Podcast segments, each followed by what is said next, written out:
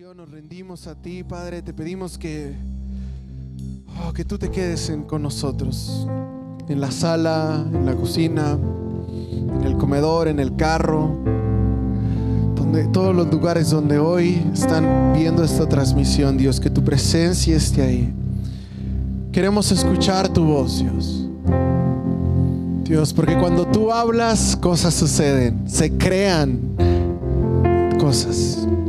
Tú hablaste y el mundo fue y el universo existió.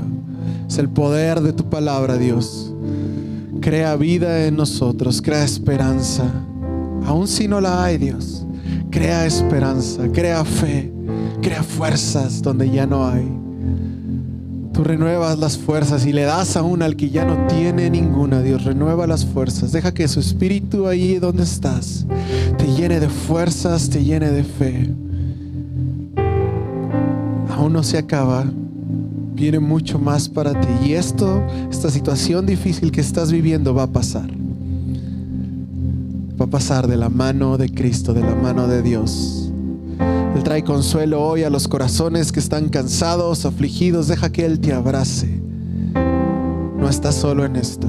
El Señor está contigo. El creador del universo es tu Padre. Dios, ponemos el mensaje de hoy a tus pies, en tus manos. Dios, sé tú el que hables, Dios, a nuestros corazones. En el nombre de Jesús. Amén. Hola iglesia, ¿cómo están? Me da mucho gusto estar aquí con ustedes. Qué buen tiempo de adoración. Sé que el Espíritu Santo está obrando en tu casa. Qué increíble que no estamos limitados a el espacio. Donde sea que nos reunamos, ahí hay libertad. Y si nos reunimos en Facebook, ahí hay libertad. Si nos reunimos en YouTube, ahí hay libertad. Porque donde está el Espíritu de Dios, hay libertad. Hoy tengo el privilegio, la oportunidad de compartir. Gracias, pastores. Siempre, siempre les agradezco que, que confíen en mí para llevar la palabra, pero no solo eso, sino que me han llevado en el camino de conocer a Dios desde hace muchos años y ha sido una bendición para mí que sean mis pastores y sé que es lo mismo para la iglesia. En amor y verdad somos muy bendecidos por sus vidas. Muchas, muchas gracias. Si tú estás agradecido con ellos, lo mejor que puedes hacer es orar por ellos y número dos, expresárselos. El agradecimiento sin expresión no es agradecimiento. Entonces, Busca una forma de agradecer a Dios por la vida de tus pastores. Oración es de las mejores que puedes hacer. Y bueno, ah, pasando a, lo bueno, lo que quiero el día de hoy hablar, soy feliz porque es un capítulo de la Biblia que me encanta. Ah, el año pasado volví a tener un encuentro con este fragmento de la palabra, aunque es un fragmento que muchos conocemos, pero Dios me llevó y, y me reveló mucho de, de, lo que Él es como Padre.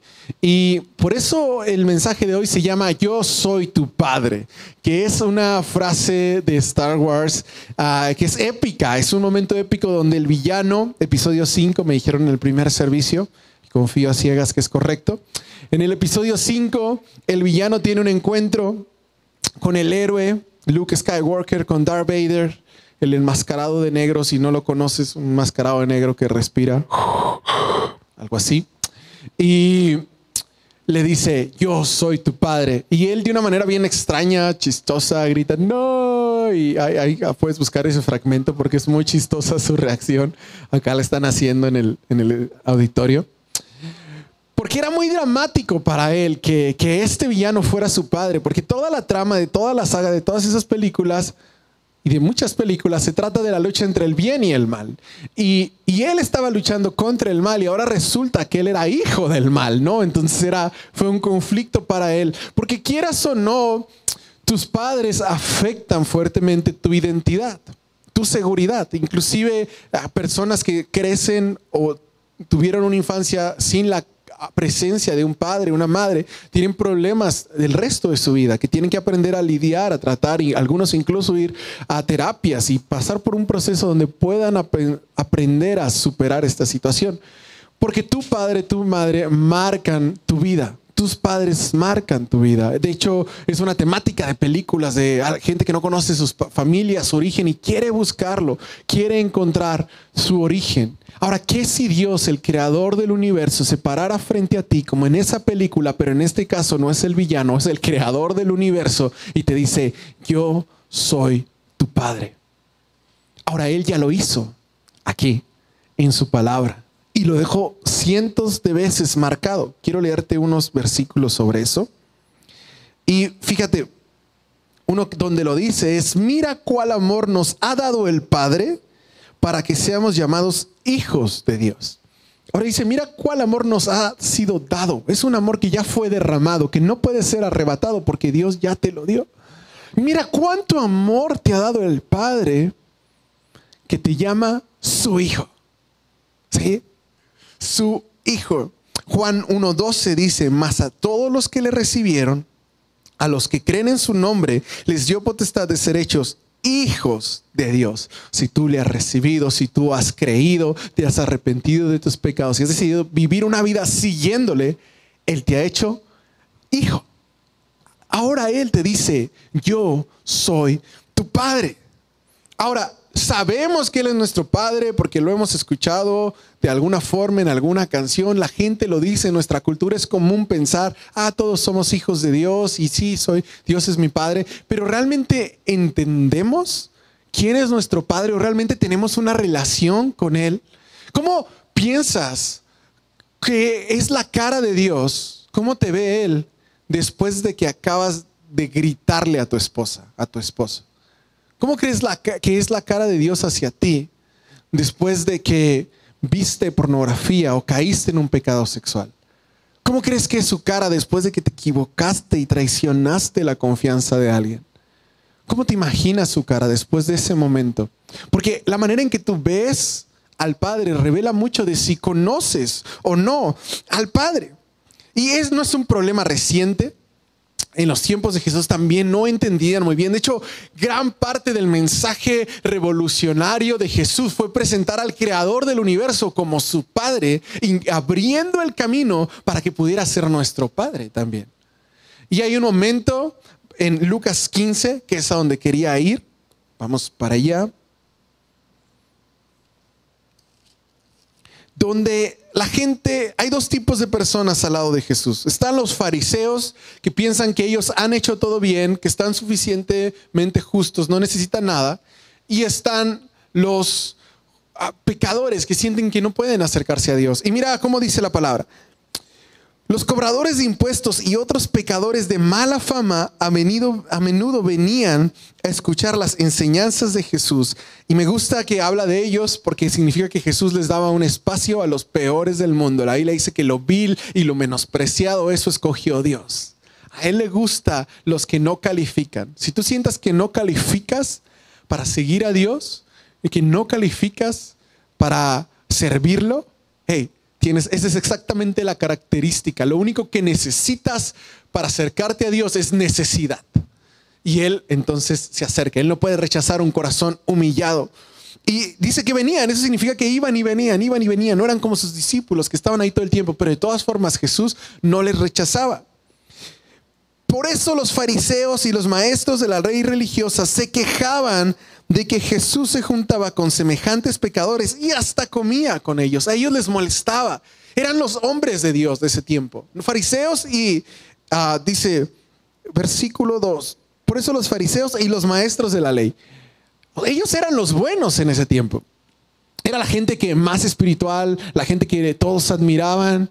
Y ellos pensaban que estaba mal que Jesús, que, que parecía ser un maestro para ellos, osara comer con pecadores. Era como tan, tan mal está esto, o sea, ¿por qué les ofendía? Entonces tenemos ahí dos personas perdidas, los perdidos que sienten que no pueden acercarse a Dios o que está muy mal su vida, y los otros que piensan que son demasiado buenos. Y entonces empieza a contar esta parábola, ¿sí? Y es la parábola del hijo pródigo. La parábola del hijo pródigo te la voy a platicar, la mayoría la conocen, pero para los que no. Cuenta la historia de un hijo que le pide su herencia a su papá cuando todavía está vivo. Y entonces toma la herencia, se va a una tierra lejana, gasta todo el dinero en mujeres, en vicios. Cuando se le acaba el dinero, empieza a buscar trabajo y pues no encuentra trabajo porque resulta que coincide con una crisis en esa tierra a la que se había ido. Entonces lo único que consigue de trabajo es darle de comer a los cerdos, que para un judío esto era muy grave. Pero encima de eso, cuando les está dando de comer, era tal su situación que empieza a darle hambre, se empieza a antojarle lo que los cerdos están comiendo, porque cuando tú no estás alimentando tu alma, cualquier cosa te va a parecer suficiente. Y el hambriento entonces empieza a consumir y pensar, ah, y en ese momento tiene un cambio en su mente dice, ah, en la casa de mi padre. Recuerda que es hijo y recuerda que tiene un padre y dice, aún los jornaleros comen mejor que yo. Decide regresar.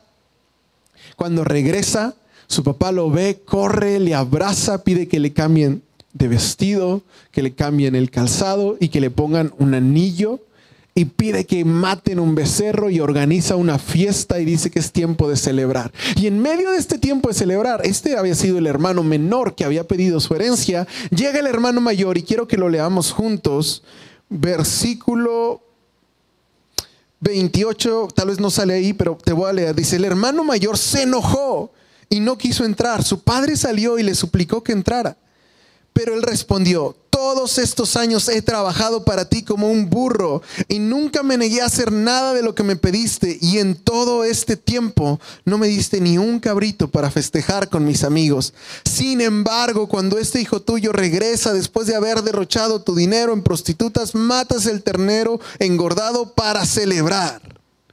Su padre le dijo, mira querido hijo, tú siempre has estado a mi lado y todo lo que tengo es tuyo.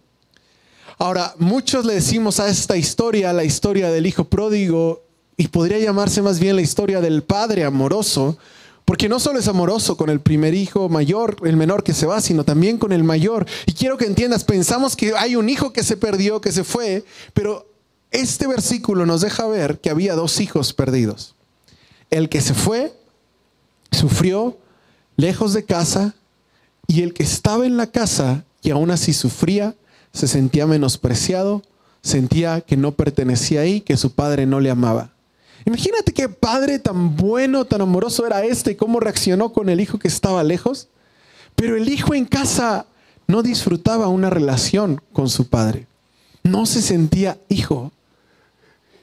Y sabes, me preocupa que en la iglesia tengamos muchos huérfanos que saben que tienen un Padre Celestial, pero no lo conocen, no se sienten realmente amados por Él y se sienten menospreciados, que se comparan con otros y ven, ay Dios, a Él lo bendijiste y a mí no, a Él le diste esto y a mí no, ¿por qué Dios si yo te he servido tanto tiempo? Esas son señales de orfandad en tu vida, la comparación, el menosprecio, la inseguridad, el temor de tomar las bendiciones que Dios tiene para ti, pensar que no, no son para ti, el cabrito no, pues Dios solo se lo da a algunos, cuando Dios quiere hacer una fiesta para ti, cada día.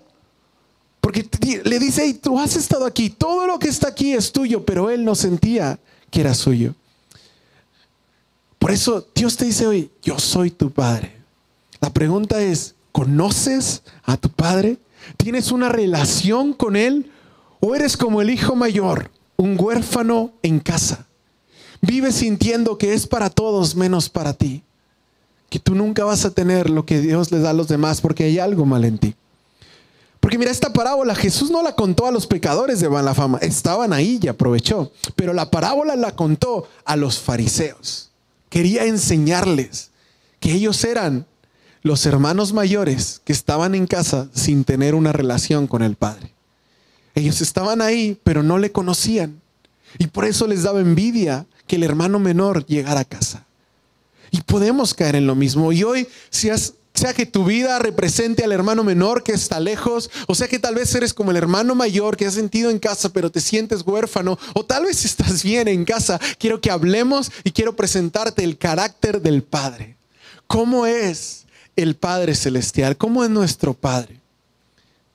Y mira, vamos a ver, ¿qué tan grave era la situación del hijo pródigo? Mira, te lo voy a resumir en cuatro cositas graves que hizo este hijo. Número uno, pidió la herencia. Un hijo no debería pedir la herencia.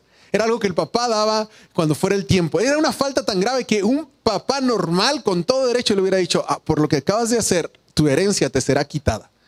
O sea, era razón suficiente para negar la herencia. Pero este padre es un padre amoroso y aún encima de que es algo incorrecto, inapropiado de parte de su hijo, deshonroso, el padre le da la herencia. Segunda cosa que hace el hijo es que se va. Un hijo no debía abandonar en esa cultura, en los judíos, no podía abandonar a sus padres hasta que su padre falleciera y se asegurara de que su mamá estaba segura. Pero este hijo no le importó, recibió el dinero, se estuvo unos días y se fue. Sin importar si sus papás iban a estar bien, sin importar si iban a tener la sepultura indicada, no planeaba regresar, se fue con el dinero, huyó. ¿Sí? Otra cosa grave que hizo es que se gastó todo el dinero. No era una herencia pequeña, no es lo que se acostumbraba. Tú como padre que estás viendo, sabes lo difícil que es ganar el dinero, ganar las cosas para tus hijos. Imagina cuánto le costó a este hombre ahorrar todo ese dinero, ganar ese dinero, trabajando duro por años, administrando para poder dejar una herencia a sus hijos. Y se lo da a su hijo en amor.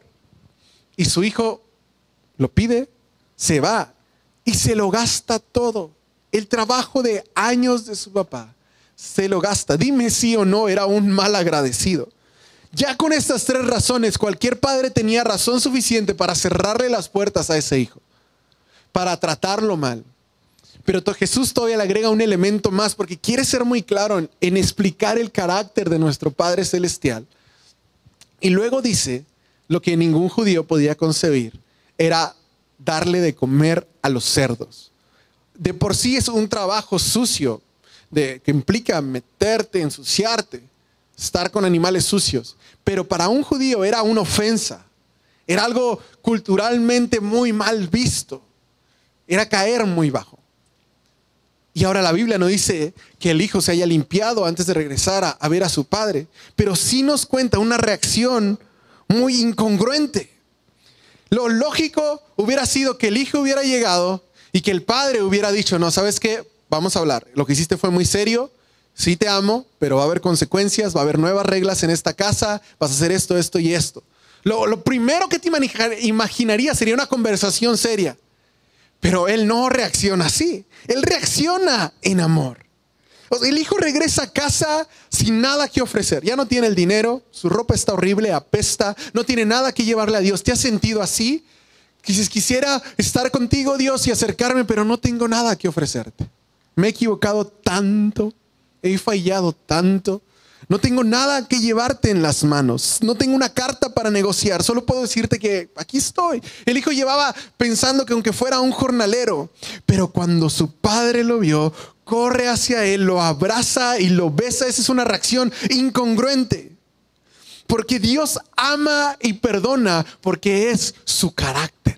No es que Dios tiene mucho amor para darle a todas las personas. No, Dios no tiene mucho amor. Dios es amor.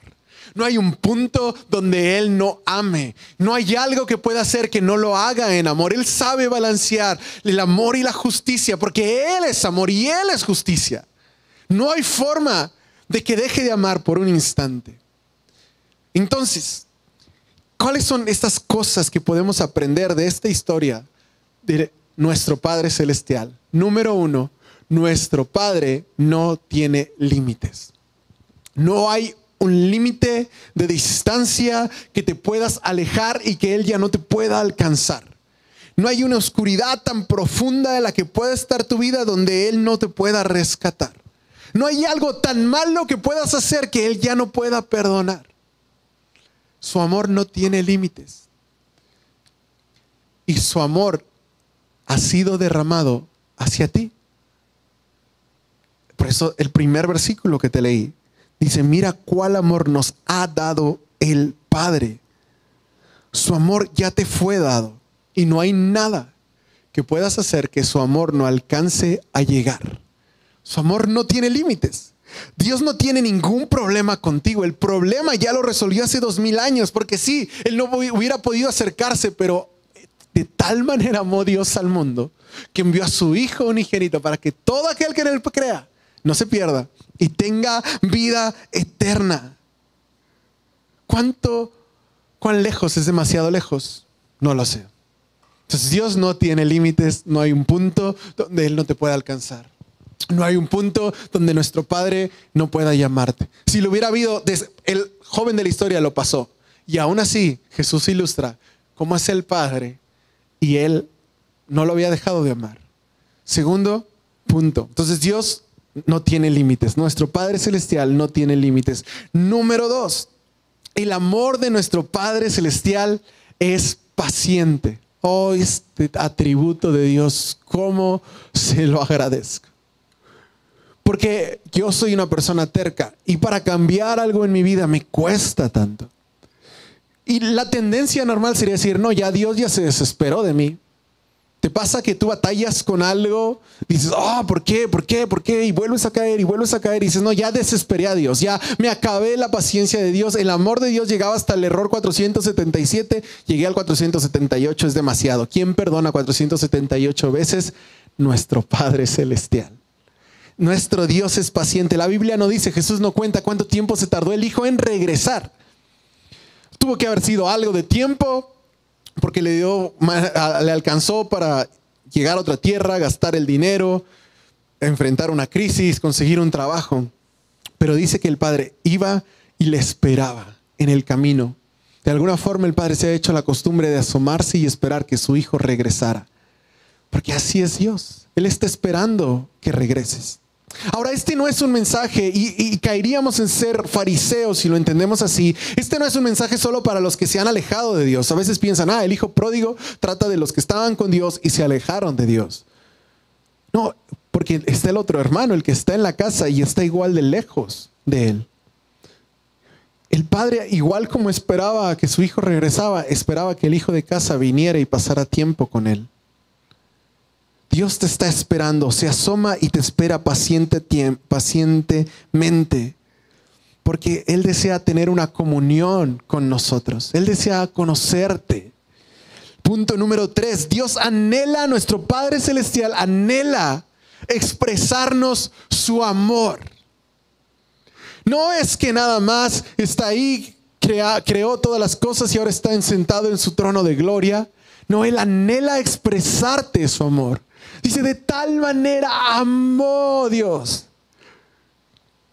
Y, no sé si lo has visto o lo has experimentado, los papás primerizos, cuando por primera vez digo, nunca se les pierde este brillo, pero yo lo noto mucho, cuando alguien es papá por primera vez, es como, ¡ay! todo le emociona de su hijo, sube fotos de todo lo que se hace su hijo, creo que solo de la popó no sube fotos, pero de todo lo demás sube fotos de su hijo, y es como, ¡ay! de tal manera aman a sus hijos y solo quieren expresarles amor. Así es nuestro Padre contigo. Él quiere expresarte su amor. Dios está más deseoso incluso que tú mismo de tener una comunión contigo después de que fallas. Él está ansioso. Dice que, mira, en ese tiempo, ver a un hombre correr, en el tiempo del Nuevo Testamento, era vergonzoso. porque un hombre está corriendo? Todavía es raro en algunos pueblos indígenas si alguien sale a correr, no lo hagan. Y es como raro.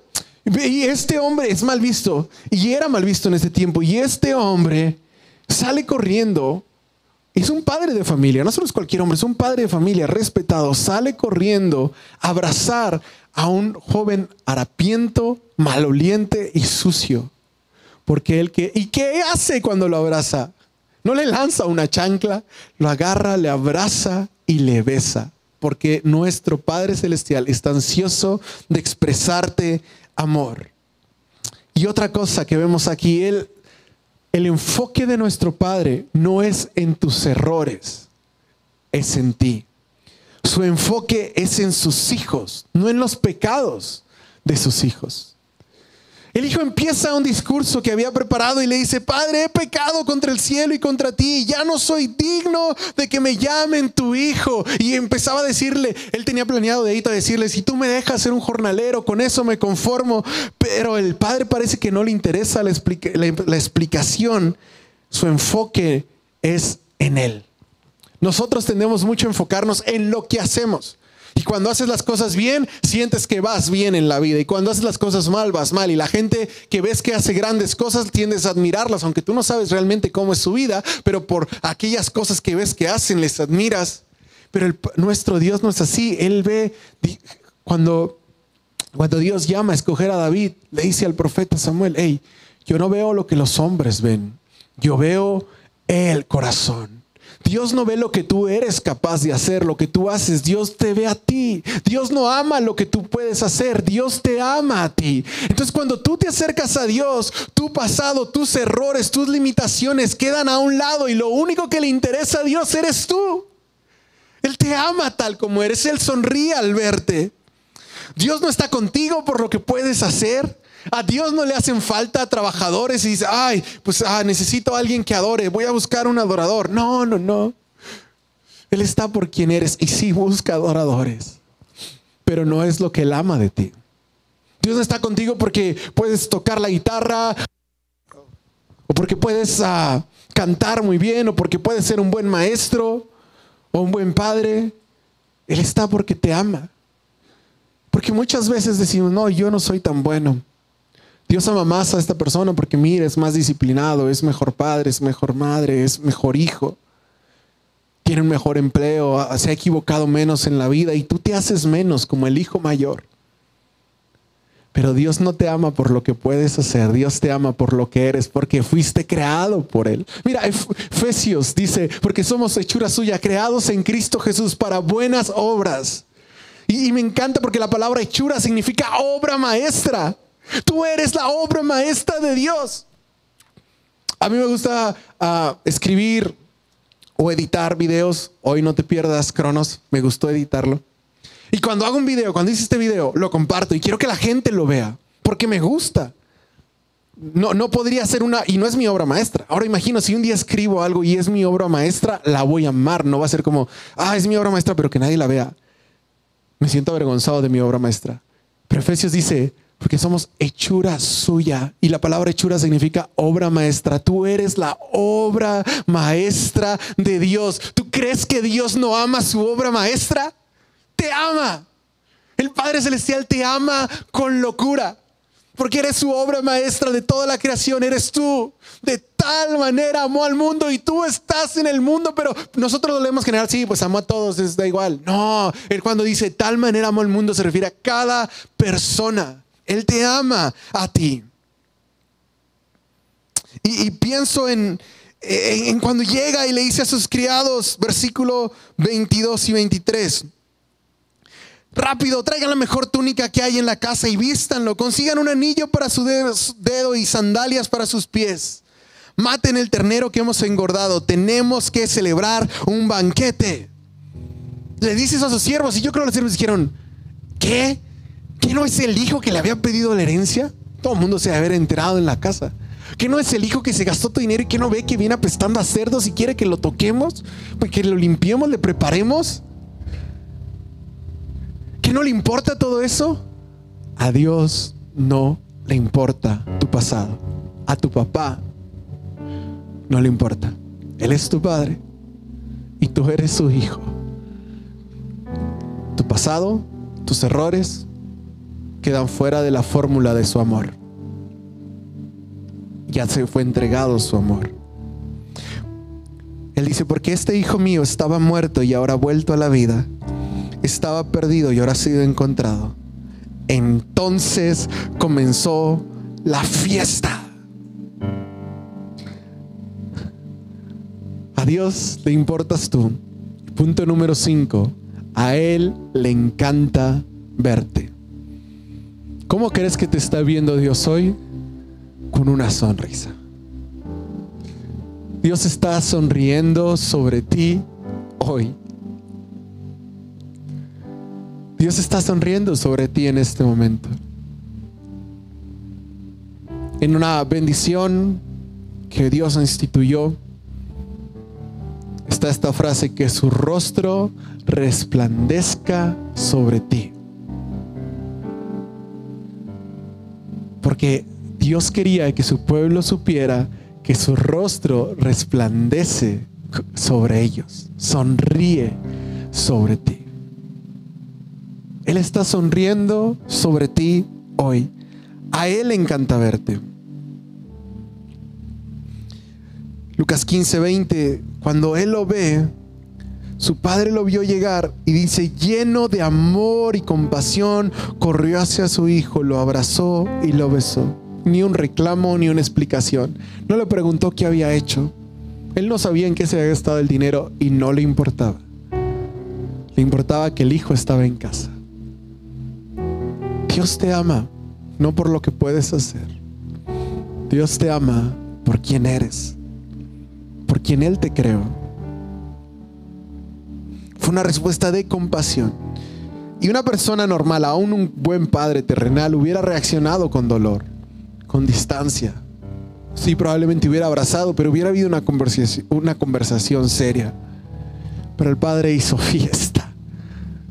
¿Cuánto tiempo tomó de que el hijo llegó a que la fiesta iniciara? Pues imagínate nada más en lo que lo bañaron, prepararon la música, llamaron al DJ y se armó la party.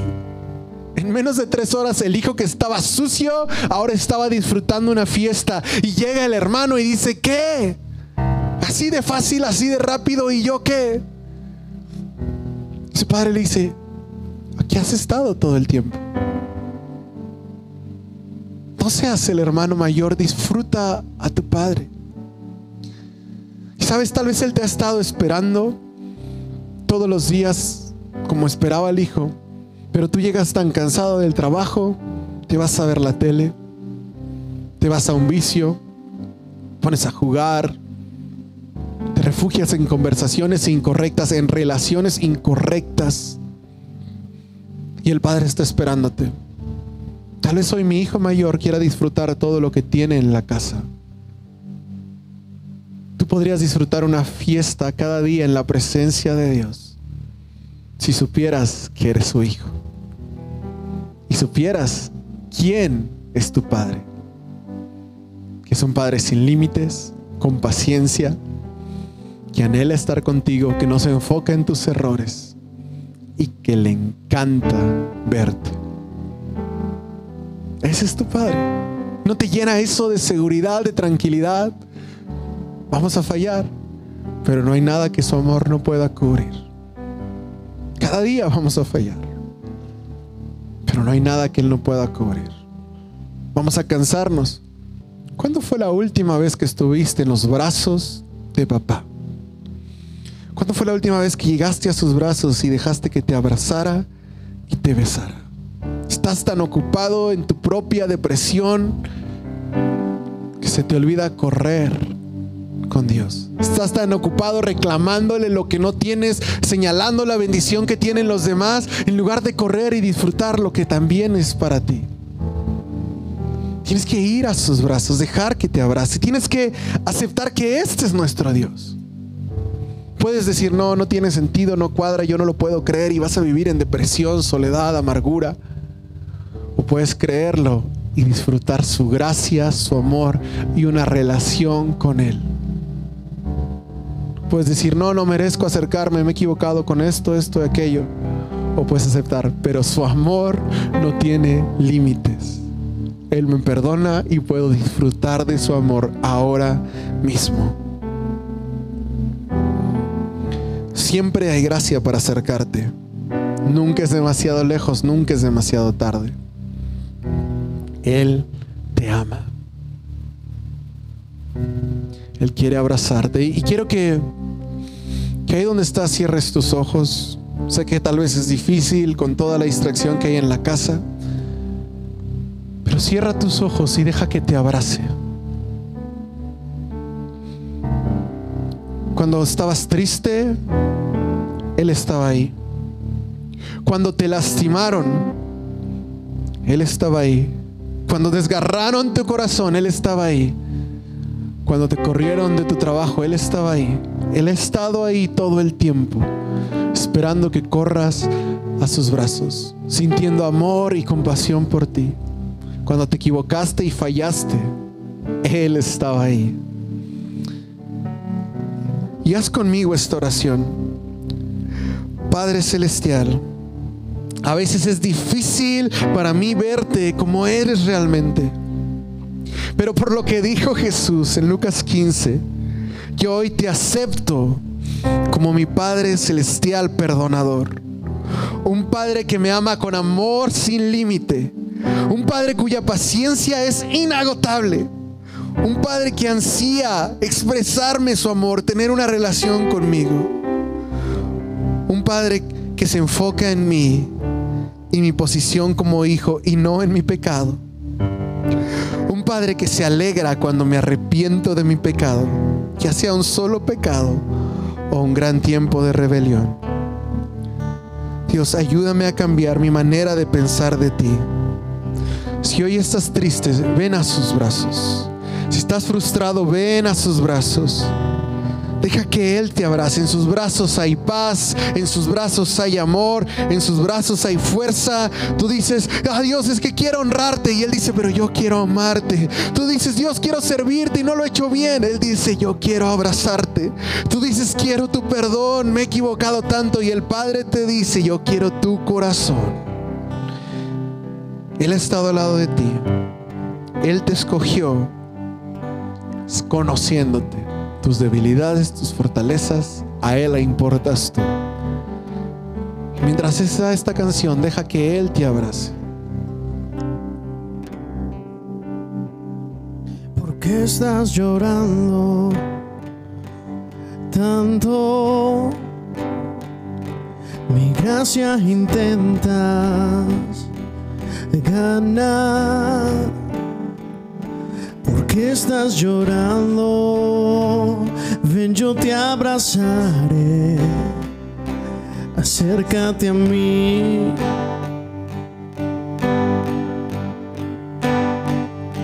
¿Por qué estás buscando amor?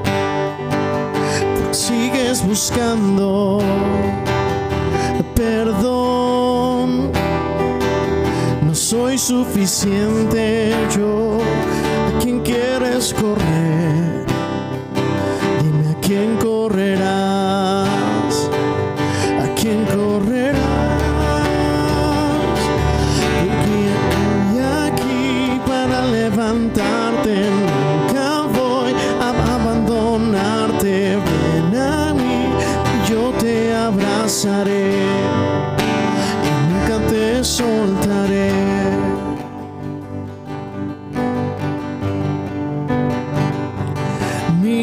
Mira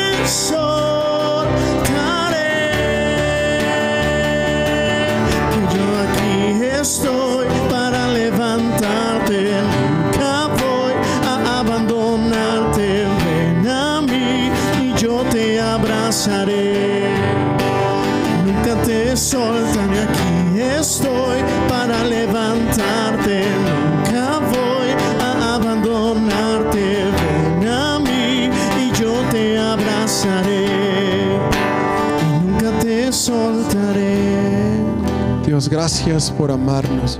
Gracias por ser nuestro Padre celestial que nos ama. Dios, revélanos quién eres tú realmente. Que vivamos con la seguridad y la felicidad de un hijo de Dios, sabiendo que nuestro Padre nos ama. Bendice a cada uno que nos escuchó hoy. En el nombre de Jesús.